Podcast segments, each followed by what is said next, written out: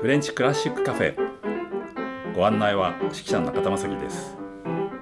フランス音楽の素敵なところをちょっと違った切り口でご案内したいと思います。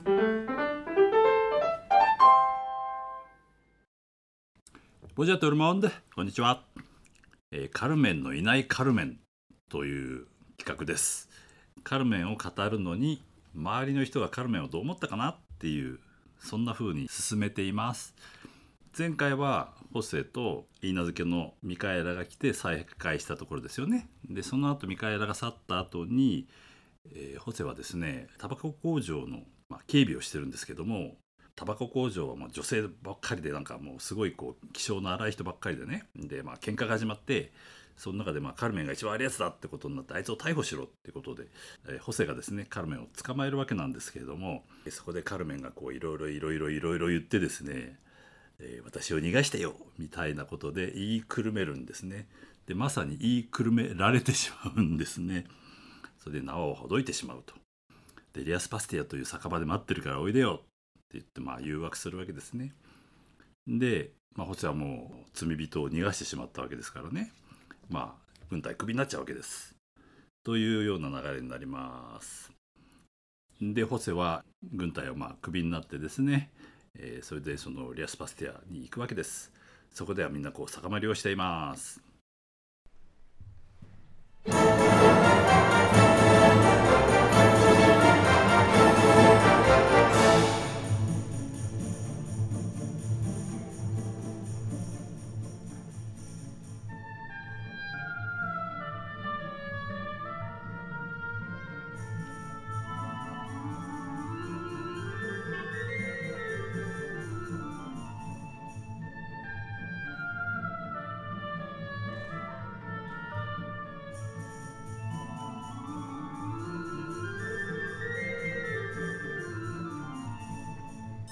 こ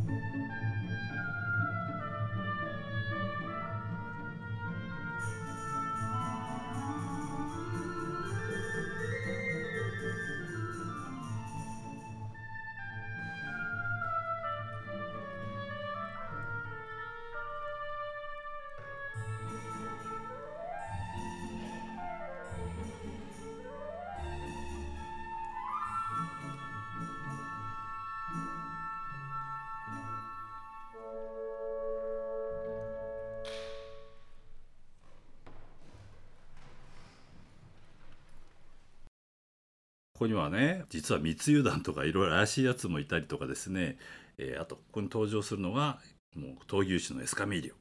一番かっこいいのが来てですね、まあ、例の闘牛士の歌を歌うんですけどもね。テーブルの上にポンって乗っかったりしてですね。でわーってみんな盛り上がったところでみんな帰っちゃった後にカルメンが残っていてそこにもうホセがヨロヨロになってくるわけですよね。あのもうその時カルメンの心はですね実はもうエスカミーリョかっこいいからそっち行っちゃってるわけですよね。そこでヨレヨレした ホセが来てもですねあんた何よ？みたいな感じになってるでしょ？ところがそのホセの方はですねそう逃がした時にポイってこう花を投げられるわけですよねカルメンにね。でその投げられた、えー、花をずっとご正大事にですねこうずっと持っていてですねでカルメンとこういろいろやってる時に俺はあの時お前が投げた花をずっとこうやって五章大事に持っていたんだと言いながら歌う歌がこれです。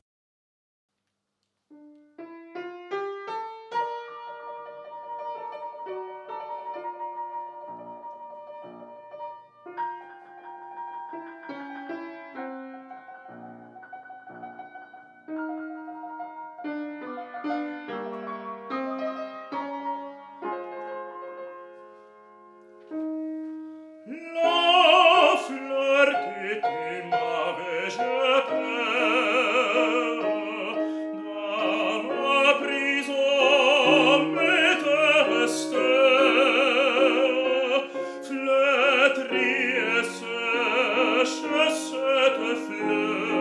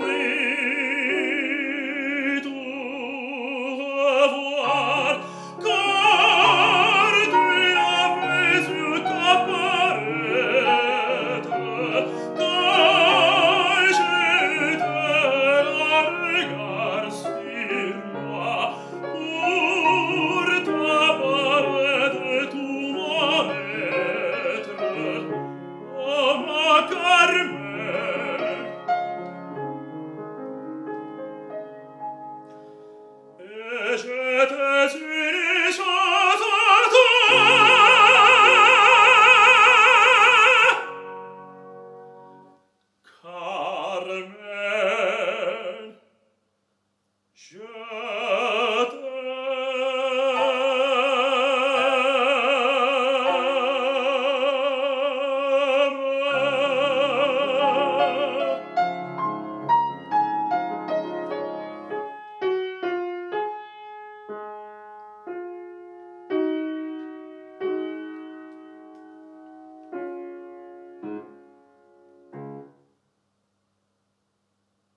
えー、花の歌と言われていますね、まあ、シャンソン・ド・フラーということで、まあ、カルメンが投げつけた、ね、花をこうずっと抱いてですね思いを寄せていたということを告白しているわけですよね。これ熱愛の歌ですよね。それでねオペラでやる時は大体これね赤いバラなんです。まあ分かりやすいっちゃ分かりやすいですけどね。でも原作はですねこれカシーという花なんですね。これミモザみたいなねこう黄色いもにゃもにゃもにゃもにゃっとこう広がったかなり黄色いですごくこう香りが強いですからこのアリアの中でももうその花のね香りの話をしてますけどそれをずっと自分はもう胸胸にこう抱いて待っていたんだみたいなこと言うんですけどここでもうあっさりカルメンに「ふんあんたなんてふん」みたいな感じで振られてしまうわけですね。このホセにですねカルメンってどんな人かなっていうのをですねまあ今歌った後田君に聞いてみました。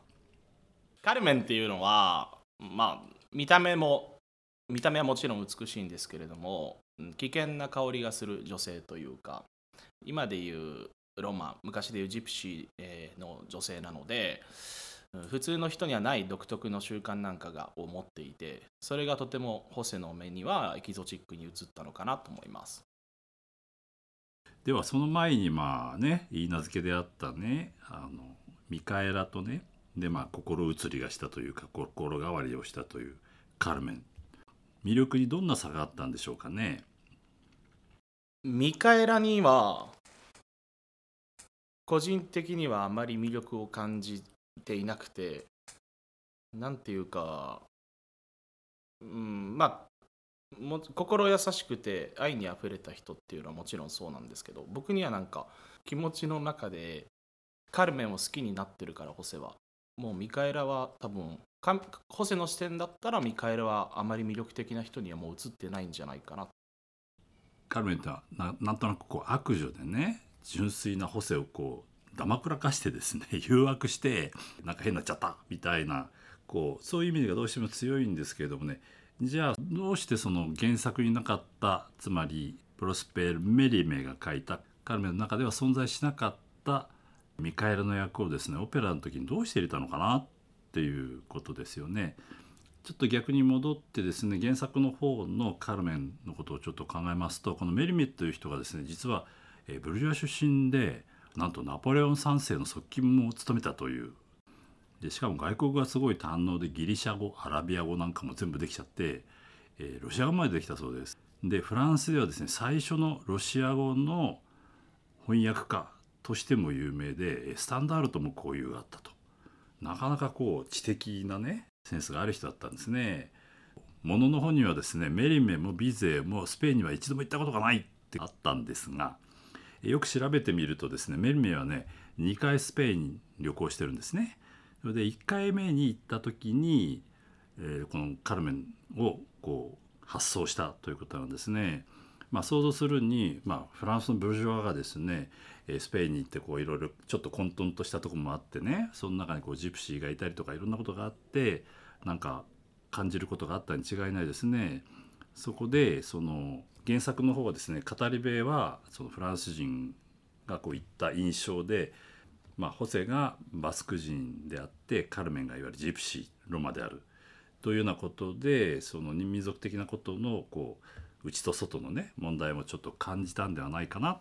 ていう描写もあるようです。でまあオペラにした時はですねまあそれとはまた別にねやっぱりこう声声部の問題として主役がとにかくメッツォですからねまあ地味っちゃ地味ですよね大体イタリアのオペラっていうとこう派手なねソプラノがブワーッと歌うところが必ず出てくるんですけどもねやっぱりこうメッツォってのは渋いですからね、まあ、性格的にはいろんな表現力はあるんですけれども声としてはやっぱりねちょっと、え、地味なところもあるんではないかなと思います。というわけでミカエラの存在っていうのがですねまたちょっと別なちょっとフレッシュな印象を与える部分になるかもしれません。今日歌っていただいている、えー、後田翔平君のご紹介しましょう。彼は愛媛県西条市出身です、えー、高校は西条高校。